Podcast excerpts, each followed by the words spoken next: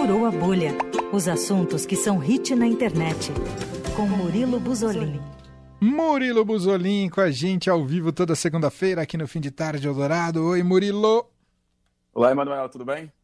Tudo bem. Bárbara tá aqui com a gente hoje, viu, Murilo? Bárbara Oi, também, tudo Murilo. bem? Falei com ela agora há pouco. Tudo bem, Bárbara? Exato. Tudo bem. Leandro volta amanhã de férias e a Bárbara tá fazendo sua despedida hoje, antes do retorno do Leandro. Murilo, ah, hoje você vai nos envolver no assunto. Gostou? Gostou desse momento? Assunto, no assunto Esse gancho. político e musical, Murilo.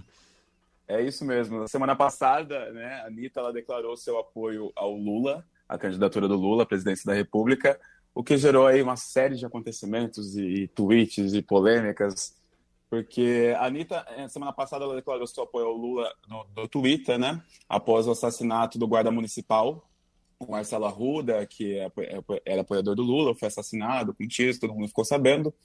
E ela, ela tweetou né, que a postura extremamente agressiva e antidemocrática dessa gente não me deixa outra opção. E falou que ela, a partir de, de então, seria Lula lá. Assim como ela já tinha comentado para os seus seguidores, para os seus fãs, que o pai dela é, é petista. Ela declarou que ela não é petista, nunca votou no PT, mas por conta dos acontecimentos e também por conta desse assassinato, ela decidiu apoiar o Lula publicamente e ajudar né, na- nas redes sociais com que ela pode nessa campanha. Não sei se você chegou a ver esse, esse burburinho. Sim, super vi e vi que deu essa confusão. Eu achei curioso como a Anitta tentou tomar essa postura de plebiscitária, né? É o que tende a ser um pouco essa eleição. É, vou nesse, mas não significa que eu seja petista. Ela tem feito, ela tem tentado manter esse distanciamento, não é, Murilo?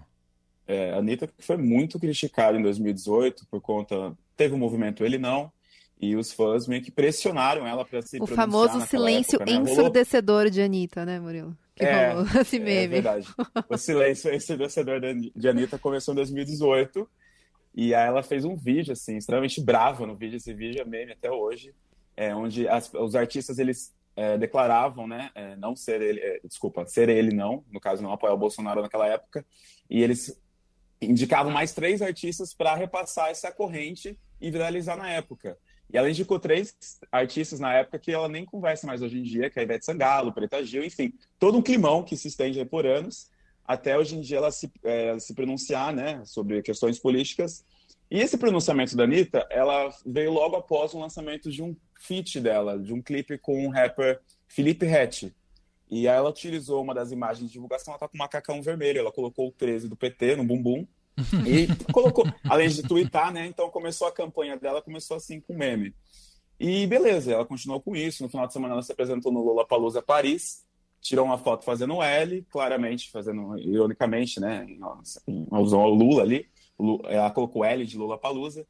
E nisso, acho que alguns candidatos do PT começaram a compartilhar a imagem da Anitta para atrair atenção para a própria candidatura, né?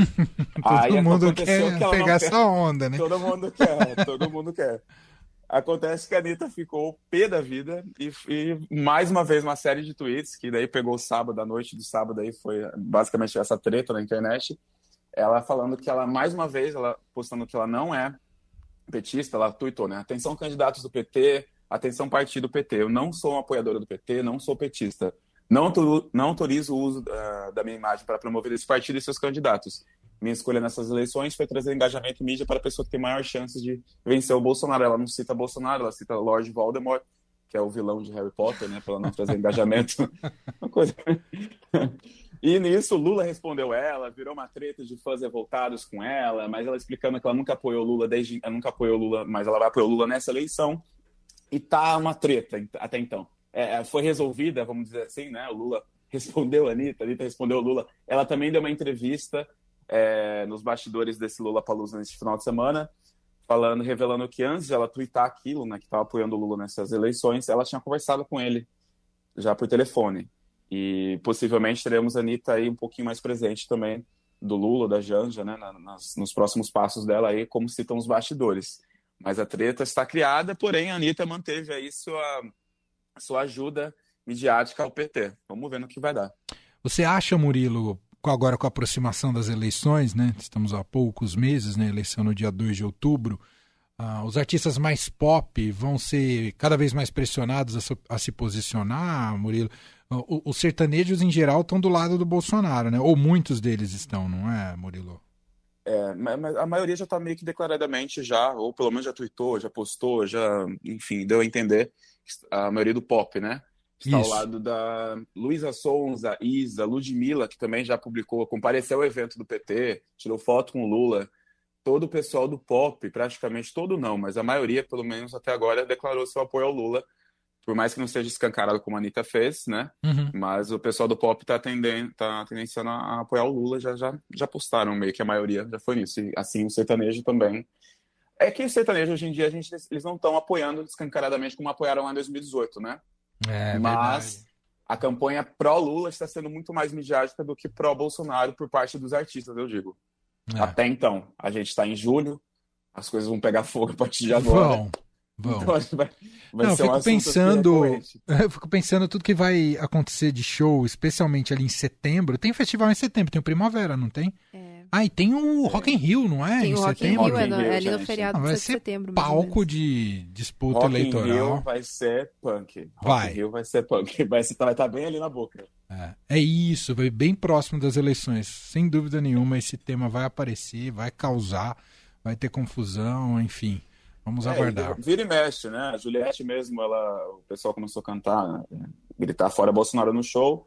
Ela não, ela deu risada e deu a voz pro público e aí vem aqueles deputados, aqueles políticos que querem tirar o cachê da artista porque gritaram fora Bolsonaro em cima do palco. Isso vai acontecer até, o- até as eleições, né? Com toda certeza, isso vai entre aspas piorar. Então, é, isso vai ser assunto. Até outubro teremos isso de assunto. Murilo, você tem uma dica de série pra gente hoje também? Sim, gente, cheguei atrasado, mas finalmente comecei a assistir Rex. Não sei se vocês assistem, já ficaram sabendo de Rex. Não tô sabendo minha lista com você agora. Me, Estou me apaixonado. conta. Ah, Rex acompanha a, a vida de Eva. Eva é uma roteirista jovem que estava ali em ascensão e ela sofreu cancelamento, gente. Ela fez um tweet, é, uma piada de cunho homofóbico, foi cancelada na internet. Então, nenhum roteirista de Hollywood que, é, quer mais contratar ela depois dessa piada que meio que acabou com a carreira dela, uma carreira em ascensão ainda. E ela se vê meio que forçada a trabalhar com a comediante Deborah Vance, interpre- interpretada por Jean Smart, que é uma comediante veterana, só que ela assim, muito difícil de lidar. Ela tá fazendo ali sua residência de shows em Las Vegas, porque ela já tá com muito tempo na estrada, tá meio enferrujada ali nas piadas, então ela precisava ali de um refresh. E foi a Eva entrando na vida dela, né, por conta do agente, que falou assim: você só tem isso de emprego, você vai ter que fazer isso. Então ela entra, a Eva entra na vida da Débora para ajudar ela a dar uma revigorada na carreira, nas piadas, no público que ela vem perdendo ao longo do tempo. E, gente, sério, é, é incrível. A série já ganhou é, melhor direção, roteiro.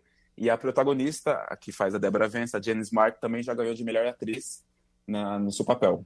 É incrível, impecável. Temos duas temporadas inteiras na HBO Max. nossa, já Tem duas. indicações pro M desse ano também, né? De novo. De- Isso, exatamente. Indicações do M também esse ano. Já ga- ganharam no passado, né?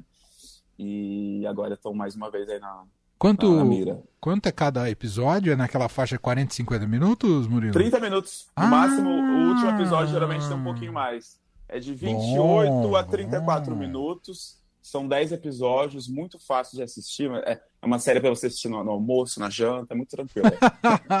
A Jean Smart, que ano passado, se eu não me engano, ganhou dois Emmys. Ela ganhou o Emmy de melhor atriz de comédia por Rex e ela ganhou de melhor atriz coadjuvante em minissérie porque ela fez a mãe da Kate Winslet em of Easttown. Ah, Que eu verdade, assisti e eu eu acho amo. maravilhoso, Exato. eu amo também. E ela Exato. ganhou. Ela também tá em Watchmen e Fargo. Olha aí, Aí. tá em alta. Muito bom. Então, Rex na HBO Max, para quem quiser acompanhar a série, já duas temporadas por lá. Murilo, é isso? Fechamos? Fechamos essa semana. Então tá, semana que vem você vai... Eu não tô aqui semana que vem, mas o Leandro tá, viu? O Leandro e o André. A gente se fala no dia primeiro. Murilo, um abraço, viu? Tranquilo, um abraço. Até mais. Tchau, tchau.